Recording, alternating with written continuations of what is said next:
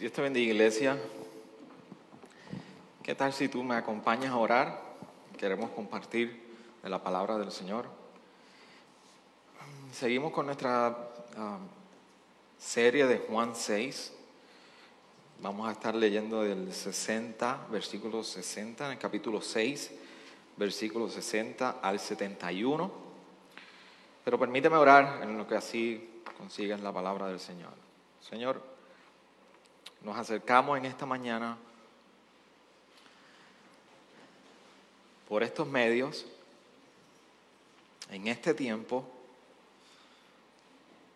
y aunque muchas cosas han cambiado y actualmente nuestra situación actual es distinta, tu palabra nos recuerda que, que la misma palabra no pasa sigue siendo la misma. Por eso hoy no, nos acercamos a tu palabra que no cambia, que nos habla de un Dios inmutable que no cambia y no hay otra cosa que nosotros podamos necesitar. Por eso ayúdanos en este momento. Necesitamos de ti, Señor. Tú eres el autor de estas escrituras. Y como autor necesitamos de tu ayuda para entender por medio de tu espíritu lo que has de hablar a nuestras vidas hoy. Tu palabra es viva y eficaz. Es como una espada de dos filos, que es capaz de discernir lo bueno de lo malo. Tu palabra, toda la escritura es útil, nos recuerda tu, tu palabra. En ella tú edificas tu iglesia. En ella tú edificas los santos. En ella somos confrontados. Y de una manera que, que Cristo, que la palabra de Cristo, para que la palabra de Cristo pueda habitar en nosotros, es ser confrontados, nutridos e instruidos por tus escrituras. Por eso ayúdanos en esta hora nosotros poder acercarnos en total dependencia y humildad de corazón, reconociendo que no hay un consejo supremo al de tu palabra. Por eso ayúdanos en esta hora, Señor. Gracias te damos. Amén. Amén. Voy a leer y quiero que me acompañes ahí en tu casa con tu familia al capítulo 6 de Juan, versículo 60 al 71. Dice así la palabra del Señor. Por eso muchos de sus discípulos cuando oyeron esto dijeron, dura es esta declaración. ¿Quién puede escucharla? Pero Jesús, sabiendo en su interior que sus discípulos murmuraban por esto, les dijo, ¿esto os escandaliza? Pues, ¿qué si vierais al Hijo del Hombre ascender a donde antes estaba. El Espíritu es el que da vida. La carne para nada aprovecha. Las palabras que yo os he hablado son espíritu y son vida. Pero hay algunos de vosotros que no creéis, porque Jesús sabía que desde el principio quiénes eran los que no creían y quién era el que le iba a traicionar. Y decía, por eso os he dicho que nadie puede venir a mí si no se lo ha concedido el Padre. Como resultado de esto, muchos de sus discípulos se apartaron y ya no andaban con él. Entonces Jesús dijo a los doce, ¿acaso queréis vosotros irnos también? Simón Pedro les respondió, Señor, ¿a, ¿a quién iremos? Tú tienes palabra de vida eterna. Y nosotros hemos creído y conocido que tú eres el santo de Dios. Jesús les respondió, ¿no os escogí yo a vosotros los doces? Y sin embargo uno de vosotros es un diablo. Él se refería a Judas, hijo de Simón Iscariote, porque este, uno de los doce, le iba a entregar. No sé si, yo me imagino que te ha sucedido lo mismo que me sucedió recientemente a mí. Me tocaba renovar la licencia y pues como todo buen ciudadano que tiene que renovar su licencia, tienes que visitar una oficina del SESCO. Y si has visitado una oficina del SESCO en Puerto Rico, sabes muy bien lo tedioso que es. Lo, lo curioso es que yo entro a la oficina y comienzo a hacer una fila que no sé para qué era, ni por qué estaba en esa fila, pero simplemente seguí la corriente de, de que todo el mundo estaba haciendo una fila primaria y me imaginé que quizás ahí me iban a poder atender. Sin embargo, descubro el tiempo que mientras estoy en esta fila, eh, esperando para poder hacer una pregunta sobre la diligencia que iba a estar realizando, me percato que no era la fila que me correspondía. Así que yo, desde el inicio, comienzo a entrar y a hacer una fila y a seguir a todas unas personas que no sabía para dónde iban, ni cuál era el motivo. Cuando nosotros nos acercamos a, a, lo que es la vida de discípulo, de un discípulo, y de seguir a Jesús, una de las preguntas que debe venir a nosotros es, ¿por qué seguimos a Jesús? Ah, incluso, ¿a quién seguimos? A veces pareciera que muchísimos llegan a acercarse o a, a la curiosidad de la fe cristiana porque simplemente quieren seguir y ven a muchos siguiendo esto pero la pregunta esencial es, ¿cómo estamos siguiendo a Jesús? ¿Lo estamos siguiendo a ciegas? ¿Estamos conscientes de a quién seguimos? ¿Por qué le seguimos? Este pasaje en particular en Juan 6, del 60 al 71, nos va a enseñar esto. Pero antes de enseñarnos eso, yo quiero que entiendas eh, qué es lo que está sucediendo en este pasaje. Se nos dice que hay unos discípulos que están algo escandalizados y ofendidos por lo que Jesús ha estado hablando. Y si tú, has estado siguiendo las predicaciones y los sermones que hemos estado uh, exponiendo las pasadas semanas, sabes muy bien que en este capítulo 6 de, Juan, Jesús está hablando de una manera muy dura.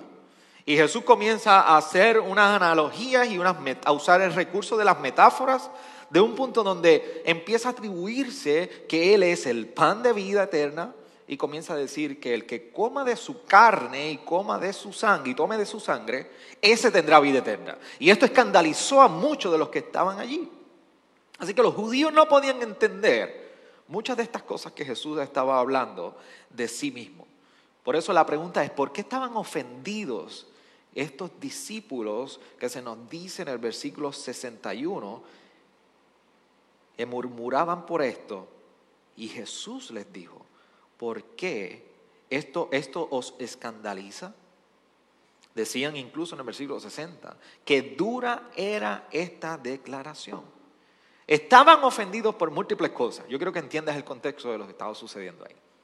Primero, estaban buscando a Jesús y estaban interesados en Jesús por la comida, por los milagros y porque tenían la expectativa de que Jesús era un Mesías político, era un hombre que venía a traerle libertad política y iba a cambiar las circunstancias a nivel sociopolítico.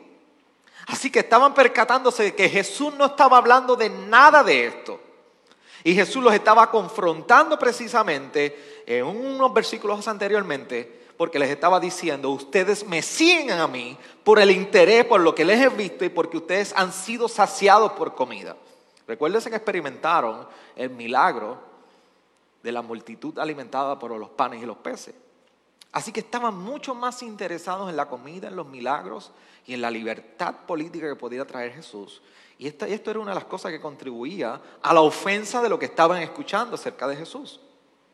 Lo segundo es que ante este escenario, este título del Hijo del Hombre, esto representaba que para ellos la figura del Hijo del Hombre, una figura de autoridad, de dominio y poder, ahora ellos tendrían que ceder todo, control religioso en sus vidas. Y Jesús estaba confrontando a ellos particularmente en su religiosidad, en su autoridad religiosa. Y ahora era Jesús el que estaba diciendo, yo soy la vida eterna. Eh, yo quiero que entiendas algo. Todos estos judíos y todos estos fariseos entendían que la vida estaba en la ley. Y ahora Jesús estaba diciéndole, míreme a mí, yo soy la vida, coman de mí, yo soy la vida. Así que esto causaba, estaba, estaban escandalizados por esto. Lo tercero es que Jesús estaba diciendo que él era superior a Moisés. Por eso si ustedes leyeron y nos siguieron hace varias semanas, en el versículo 32 de ese mismo capítulo 6 de Juan, se nos dice, entonces Jesús les dijo, en verdad, en verdad os digo, no es Moisés el que os ha dado el pan del cielo, sino que es mi Padre el que os da el verdadero pan del cielo. Y Jesús, el verdadero pan del cielo, después Jesús un poco más adelante dice, soy yo. Así que estos, judíos decían, ¿cómo es posible que ahora este hombre diga que él es superior y es mayor que Moisés? Y lo cuarto es que esta metáfora del pan, de la sangre y de la carne, esto es una blasfemia. Por eso se preguntaban en el versículo 52, eh, ¿cómo es esto? ¿Cómo es posible que nosotros vayamos a comer la carne y la sangre de este hombre? Así que por estas razones, los judíos estaban escandalizados acerca de todo lo que estaba diciendo Jesús.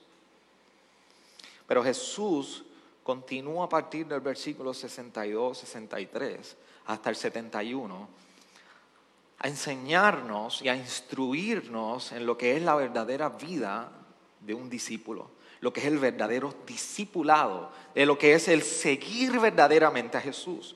Por, eso yo quiero que tú me sigas en tres aspectos importantes. Que Jesús y este pasaje, Juan a través de lo que nos, plasma y nos enseña en el ministerio de Jesús, nos enseña a nosotros de lo que es el verdadero, eh, de lo que es ser un verdadero discípulo. Lo, lo primero que nos enseña en el versículo 60, 61 y 62 es que el, verdadero discípulo está en la palabra. un discípulo verdadero es aquel que está en la palabra. Y déme explicar esto. Mucho más adelante, que lo llegaremos a tocar en un par de semanas, Jesús afirma que Él es el único camino, verdad y vida. Entonces, en el capítulo 14 de Juan, versículo 1. Sin embargo, como dice bien uh, Warren Wiersbe en su comentario, a pesar de que era el camino, sus discípulos no estuvieron de acuerdo o dispuestos a andar en sus caminos. Incluso dice que hallaron sus palabras como duras. Lo que se dice en, su griego original es cleros. Eh, eh, particularmente lo que significa es que las palabras eran ofensivas. quizás tu versión dice que dijeron, dura es esta declaración. Y en su contexto, su original, lo que está diciendo son ofensivas, causan ofensa a nosotros, tus palabras. Sin embargo, más adelante Jesús, en el capítulo 8 de Juan, nos recuerda que el que permanece en su palabra es un discípulo. Que los discípulos permanecen en su palabra. ¿Cuál es, cuál es nuestro problema ante esto? Nuestro problema ante esto es que nosotros queremos seguir a Jesús, pero sin creer quién es Él. Nosotros queremos comprar la idea general y seguir la idea de identificarnos como creyentes o discípulos de Jesús, pero no estamos dispuestos a creer en quién es Él. Cuando nosotros caminamos con Jesús, eso se traduce, es, es igual a confiar en Él. No hay un tal cosa como caminar con Jesús y no confiar con él, en Él. No hay tal cosa como nosotros caminar en el camino de Jesús y no depender de su palabra. Confiar, caminar en Jesús es confiar en Él, confiar en Él es permanecer en su palabra. Estos discípulos, que bien nos describe la palabra, seguidores de Jesús, no estaban dispuestos a permanecer en la palabra de Jesús. Por eso dice que hallaron dura estas palabras. ¿Quién puede escucharlas? Y estaban siguiendo a Jesús, pero estaban siguiendo a Jesús por otras motivaciones que no era permanecer en su palabra. Querían ser saciados, pero no permanecer en su palabra. Querían ser sanados, pero no permanecer en su palabra. Querían seguir a Jesús, pero no creer en Jesús. En fin, no eran verdaderos discípulos porque no permanecieron en su palabra. Así que lo, segundo que nos enseña Jesús en, este, en este pasaje, sobre lo que es el verdadero discípulo o alguien que sigue a Jesús es que poder entender y apreciar y abrazar las enseñanzas de Jesús es un regalo del Espíritu Santo. No, no hay manera de nosotros contemplar al Hijo del Hombre y sus enseñanzas, sus implicaciones para nosotros, si no es porque ha sido un don dado por el Espíritu Santo. Desde el Antiguo Testamento nosotros vemos al Espíritu Santo ejerciendo un rol de traer vida en diferentes dimensiones. Una lo vemos desde el Génesis en la creación. En Génesis 1 se nos ve la obra del Espíritu Santo en la tierra cuando estaba desordenada y vacía y, en ese rol de trayendo vida en toda la creación. Más adelante, Ezequiel en su profecía en el capítulo 37 nos describe una de las imágenes más ah, abrumadoras sobre el dar, el dar vida y eso recae sobre el Espíritu Santo. ¿Recuerdan la conversación de Jesús con Nicodemo? Un nuevo nacimiento, una nueva vida, es a través del Espíritu Santo. Así que esta imagen del Espíritu Santo dando vida recorre todo, toda la historia bíblica. Y aquí Jesús nos recuerda en el versículo 63, el Espíritu es el que da vida. La carne para nada aprovecha. Las palabras que yo os he hablado son espíritu y son vida.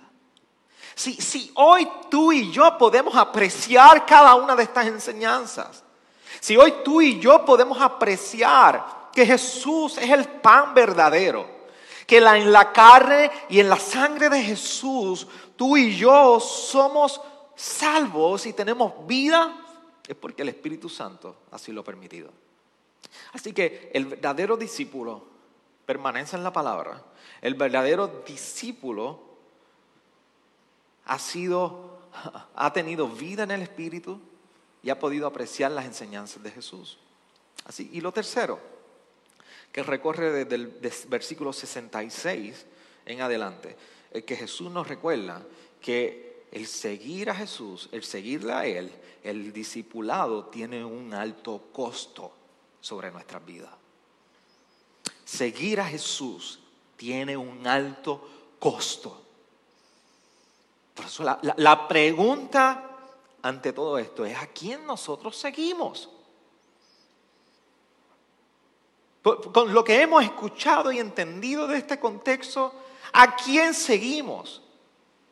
¿Qué es lo que tú y yo queremos escuchar? Estos discípulos seguían a Jesús, estos discípulos ah, escuchaban a Jesús, pero no eran lo que querían seguir, no era lo que querían escuchar. Sino que estaban siguiendo a Jesús por lo que Él le podía dar. Seguimos a Jesús. La pregunta es, ¿seguimos a Jesús por quién es Él? Ah, el famoso escritor New Begin escribe esta cita de lo que trata creer y seguir a Jesús. Y él dice lo siguiente, creer Creer es haber sido llevado a ese lugar donde conocemos que únicamente podemos descansar en Jesús y en Jesús solamente. El, seguir a Jesús en esta vida de discipulado es cuando llegamos a ese punto precisamente y decimos, dependemos completamente de Él. Dependemos completamente de Jesús.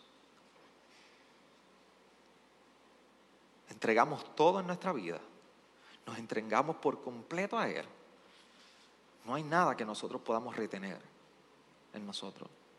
Por eso cuando en este momento bien en particular nosotros vemos a Pedro haciendo una, una confesión hermosa en su vida. Y es que cuando Jesús lo confronta, le dice, en un momento dado al ver cómo seguían murmurando, al ver cómo seguían abandonando. Jesús no estaba muy preocupado por esto. Lo sabemos porque la pregunta que le hace a sus otros doce discípulos es la siguiente, en el versículo 67. ¿Acaso queréis vosotros iros también? Y Pedro tiene una confesión en ese momento. tiene una gran revelación. Pedro contesta en el versículo 68, Señor, ¿a quién iremos? Tú tienes palabra de vida eterna. Y nosotros hemos creído y conocido que tú eres el santo de Dios. Pedro hablando por los doce, tiene una gran revelación y hace, hace una confesión y lo que hace es que revela el estado de los discípulos delante de Jesús cuando él dice y afirma, nosotros hemos creído y hemos conocido. A diferencia del contraste de aquellos discípulos que estaban siguiendo a Jesús por motivaciones totalmente incorrectas, ahora nosotros tenemos a Pedro haciendo una confesión y revelando el estado de estos discípulos, diciendo, hemos creído y hemos conocido. Dos cosas sumamente importantes en la vida del discipulado, en el llamado que Jesús hace a sus discípulos. Creer y conocerle. Creer y conocerle. Pedro entendió que no había a dónde más ir. Pedro estaba muy consciente que fuera de las palabras de Jesús no había vida. Podía tener, puedes tener la alacena llena, puedes estar sano en este tiempo, y quizás me estoy adelantando la aplicación, pero fuera de las palabras de Jesús, tú sigues estando muerto. Hace dos semanas nosotros tuvimos, tuve la, oportunidad de presenciar un momento donde ah, mi abuela que lleva por, estuvo casi 32, 33 días recluida, de esos 32, 33 días, 28 29 días fueron entubadas. Y nos llamaron a, la familia porque iban a hacer el momento de, iban a tener el momento de extubarla, quitar su, toda la intubación. No había otra opción. Así que usted se podrá imaginar el momento donde llegamos nosotros y ya los médicos nos habían dicho, ella está respirando por sí misma, pero necesitamos retirar la máquina. Así que usted podrá imaginar el momento tenso donde nosotros estábamos allí presenciando mientras los terapistas y los médicos hacían su trabajo, el momento de quitar la extubación, lo que la mantenía respirando por múltiples días. Porque era un momento donde nosotros estábamos descansando en que iba a poder depender de sus propios pulmones, de su propia respiración. Pedro estaba en un momento igualmente tenso. Cuando Jesús lo confrontó y le dijo, ¿también te quieres ir? ¿También entiendes que fuera de mí tú puedes vivir? ¿Tú, tú entiendes que puedes vivir cada día, Pedro, fuera de mis palabras? Pedro lo entendió muy bien. Señor, ¿a dónde iremos? La, convicción de Pedro, lo que había visto, ahora había inundado a Pedro por completo en su vida, al poder hacer la mayor confesión de su vida. Maestro Jesús, ¿a dónde voy a ir? Nosotros hemos conocido y hemos entendido que fuera de ti no hay palabra alguna. Y no solamente hay palabra, no hay vida. Pedro entendió esto. ¿Cuánto lo entiendes tú hoy? ¿Cuánto lo, ¿Cuánto lo entiendes tú hoy en los días que estamos viviendo? Que fuera de Él no hay vida. ¿Cuánto le puedes entender tú hoy? Que en medio de la pandemia y la crisis que vivimos en Puerto Rico y a nivel mundial, fuera de Él no hay vida. Jesús lo que está haciendo es una invitación a, estos discípulos. Invitó a sus doce discípulos a que clarificaran su posición a la luz de Él y de su llamado. Oye, Pedro, Tomás, Juan, vengan todos los doce, clarifiquemos dónde están ustedes conmigo. ¿También se quieren ir?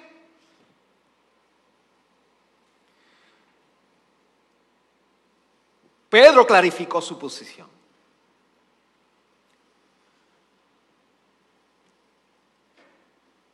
Y esta confrontación y esta clarificación de Pedro y esta invitación de Jesús a clarificar la posición de sus discípulos nos lleva a nosotros a contestar la pregunta, ¿qué es un verdadero creyente? Y yo te invito a que tú hagas esa pregunta hoy. ¿Cuán verdadero soy como creyente? Porque ser creyente significa caminar el camino de la cruz. Jesús lo anticipó en el versículo 54 de ese mismo capítulo, mientras hablaba de que su sangre y su carne la debíamos beber y comer. Esto no hubiese sido posible si no hubiese sido por su sacrificio en la cruz y su resurrección. Por eso hoy la iglesia, en memoria de esto, nos reunimos mes tras mes a partir del pan y el vino. Así que el verdadero creyente camina el camino de la cruz. ¿Qué es un, verdadero creyente? ¿Qué significa ser un creyente? Significa permanecer firmes aún cuando las palabras de Jesús son rechazadas.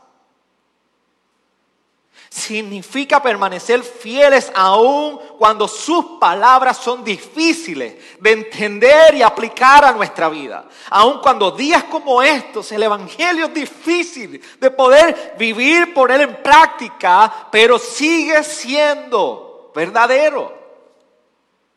Por eso ser creyente significa ser fiel en esos días. Significa que permanecemos fieles aún cuando vemos la obra de Satanás convenciendo a otros a desertar de la fe. Como bien se nos presenta la imagen de Judas en versículos 70 y 71. Aun cuando hay gente que decide no seguirle, ser un verdadero creyente es permanecer fiel a su palabra y seguirle a pesar de esto. Por eso si tú eres un no creyente, ¿dónde tú encuentras la vida hoy? ¿Dónde tú estás encontrando la satisfacción? Nuestro pueblo se, se, se fue a la calle ayer, en gran parte por un rumor que todos los supermercados estarían cerrando pronto. La gente estaba en búsqueda de vida. La gente estaba en búsqueda de permanecer con vida. Lo que nosotros no, lo vimos en las calles ayer, en las redes, en las noticias, no, no simplemente fue un ejercicio de histeria, fue un ejercicio de sobrevivencia, de significado de buscar vida para mañana. Por eso mi pregunta para ti es, ¿dónde tú encuentras la satisfacción y la vida? ¿Hasta, hasta cuándo tú vas a continuar con un cuerpo vivo físicamente, pero sabiendo que en tu interior, en tu alma, estás muerto? Vivos muertos. Por eso la invitación para ti no solamente es considerar cuál es el costo de seguir a Jesús. Es que tú hoy consideres cuál es el costo de no seguirle. Porque te garantizo que es mayor. No consideres solamente cuál es el costo de seguir a Jesús, sino también cuál es el costo de no seguirle. A ti que eres creyente, Hoy Jesús nos invita a clarificar nuestra posición delante de Él y de su llamado a seguirle como discípulo. Pero yo quiero que tú entiendas hoy, discípulo de Jesús, que Jesús nos ha prometido, a un tiempo como este, y en todo momento, que aquel que le ha recibido en su carne y en su sangre, aquel que ha comido del pan del verdadero alimento de vida eterna, dice que nosotros permanecemos en Él y que Él permanece en nosotros. Por eso nos está recordando en el versículo 65 que nosotros estamos en Cristo porque precisamente Dios Padre lo ha concedido así. Que tú no has podido llegar a Él sino porque Él primeramente lo ha permitido. Y nos recuerda precisamente en el Evangelio de Juan, en el capítulo 10, versículo 28, que sus ovejas están en sus palmas de sus manos y que no hay nadie quien se las arrebate. Por eso hoy tenemos la certeza de que Jesús está con nosotros.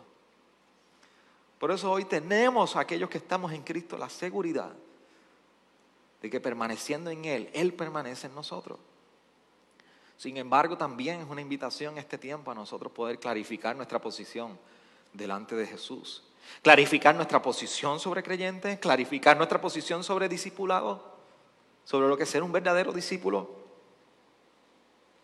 C.S. Lewis, el escritor de las crónicas de Narnia, en uno de sus libros más reconocidos llamado Mero Cristianismo, Mere Christianity, habla precisamente sobre lo que es el cristianismo fácil y el cristianismo difícil.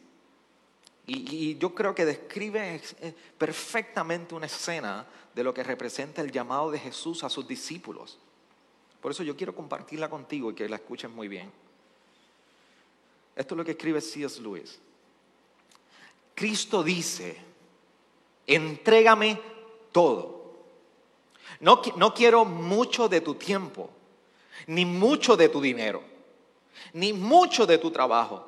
Te quiero a ti. No he venido para atormentar tu ser natural. He venido para hacer morir tu ser. No he venido para cortar una rama aquí y una rama allá.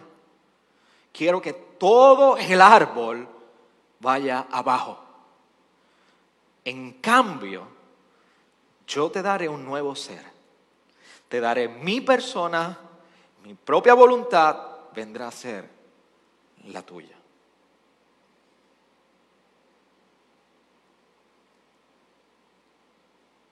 Posiblemente todo esto era lo que quería decir Jesús cuando le dijo a los discípulos, ¿acaso queréis vosotros irnos también? Por eso mi pregunta a nosotros, a todos nosotros, y a ti que tú me estás sintonizando es, ¿acaso queremos irnos también? La respuesta es solamente tuya. Que el Señor nos conceda poder contestar por la misma revelación y convicción de Pedro de que no hay palabra de vida eterna fuera de Jesús. Ayuda a morar. Permite morar por cada uno de nosotros. Señor, en esta hora te rogamos por nuestras vidas y por cada uno de los que sintonizan este video. Y te pedimos que la luz de tu llamado, Señor, nosotros podamos responder a tu llamado de una manera que te glorifique. Ayúdanos, Señor. Ayúdanos a entender que en esta vida de ser creyente no está permitido permanecer con parte de nosotros. No está permitido con preservar parte de nuestra persona. Que no está permitido preservar parte de lo que nosotros deseamos. En esta hora Jesús nos ha recordado que todo nuestro ser tiene que venir abajo. Que toda nuestra persona tiene que venir abajo. Que como decía C.S. Lewis, no queremos que permanezca una rama aquí, una rama allá. Que todo el árbol hoy caiga abajo. Y que podamos afirmar las palabras de Pedro. ¿A dónde iremos, Señor? Si solamente tú, Señor, tienes palabras de vida eterna. Gracias, Señor, por este tiempo.